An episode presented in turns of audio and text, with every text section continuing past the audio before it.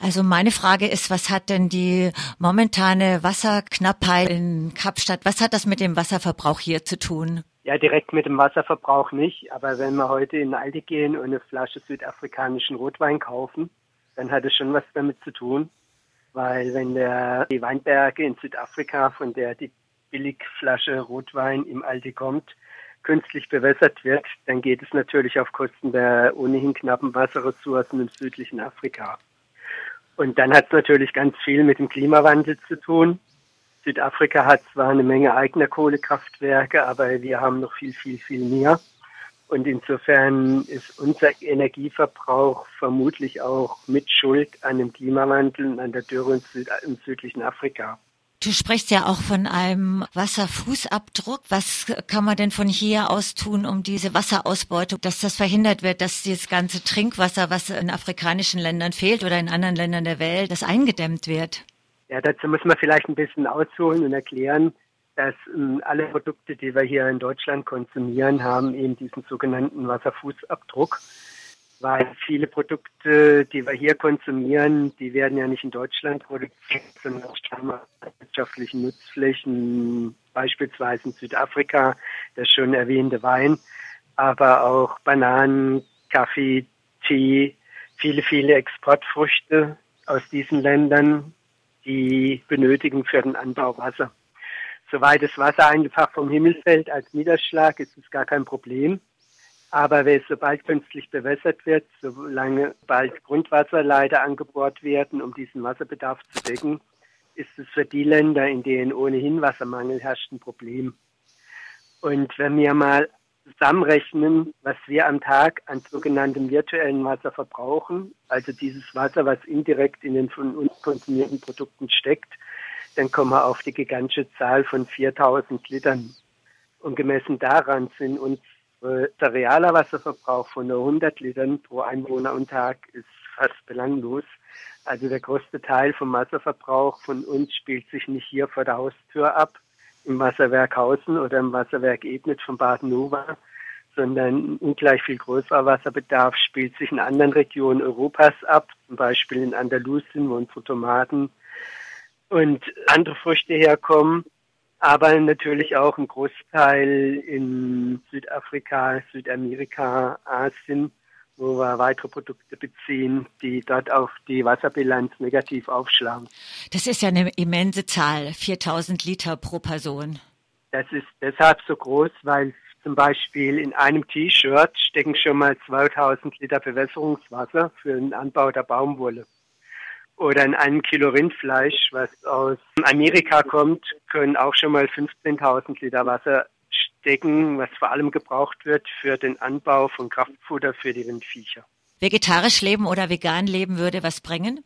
Auf jeden Fall. Und was bringen würde auch, wenn man vermehrt regional versuchen würde, einkaufen, einzukaufen. Das heißt nicht, dass man auf die Banane oder auf den Kaffee verzichten muss, aber es muss nicht jeden Tag eine Avocado aus Mexiko sein, weil der Avocadoanbau in Mexiko auch ganz stark dort Grundwasserressourcen tangiert.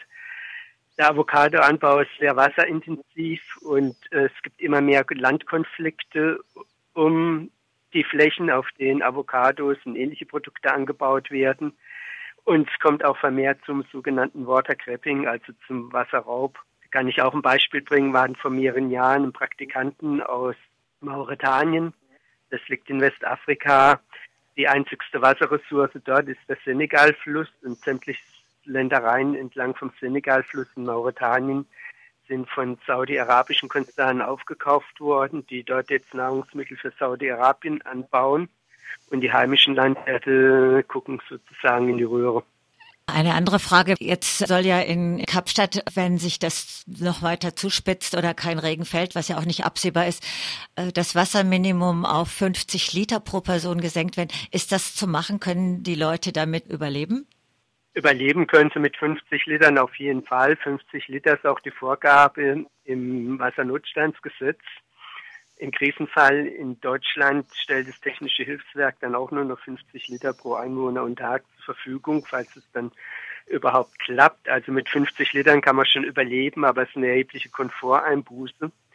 Und äh, möglich erscheint ja in Südafrika, dass der Wasser, die zur Verfügungstellung von Wasser noch weiter zurückgehen wird und noch unter 50 Liter.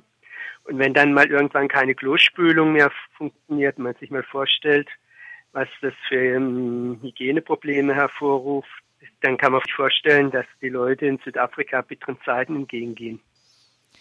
Warum ist das Thema mit dem Wasserfußabdruck so wenig präsent?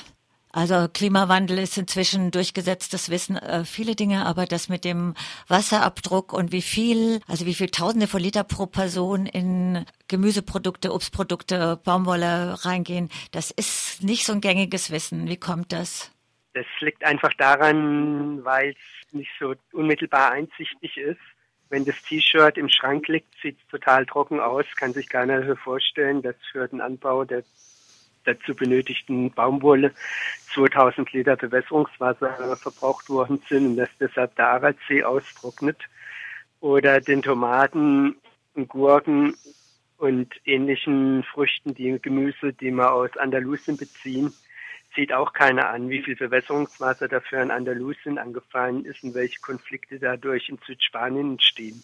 Wir waren eine der ersten Gruppen, die im Jahr 2000 auf dieses Problem der virtuellen Wassers hingewiesen haben, das auch eine Aufstellung gemacht haben. Und seit dem Jahr 2000, also in 17 Jahren, hat sich doch einiges schon geändert. Und ich denke, die Begrifflichkeit virtuelles Wasser und Wasserfußabdruck breitet sich eigentlich doch aus, zumal es auch viele Wasserwerke inzwischen aufgreifen und in ihrer Öffentlichkeitsarbeit auch darauf hinweisen, dass wenn die Leute richtig satt Wasser sparen wollen, dass es dann am besten dadurch gelingt, indem sie ihre Einkaufsgewohnheiten ändern.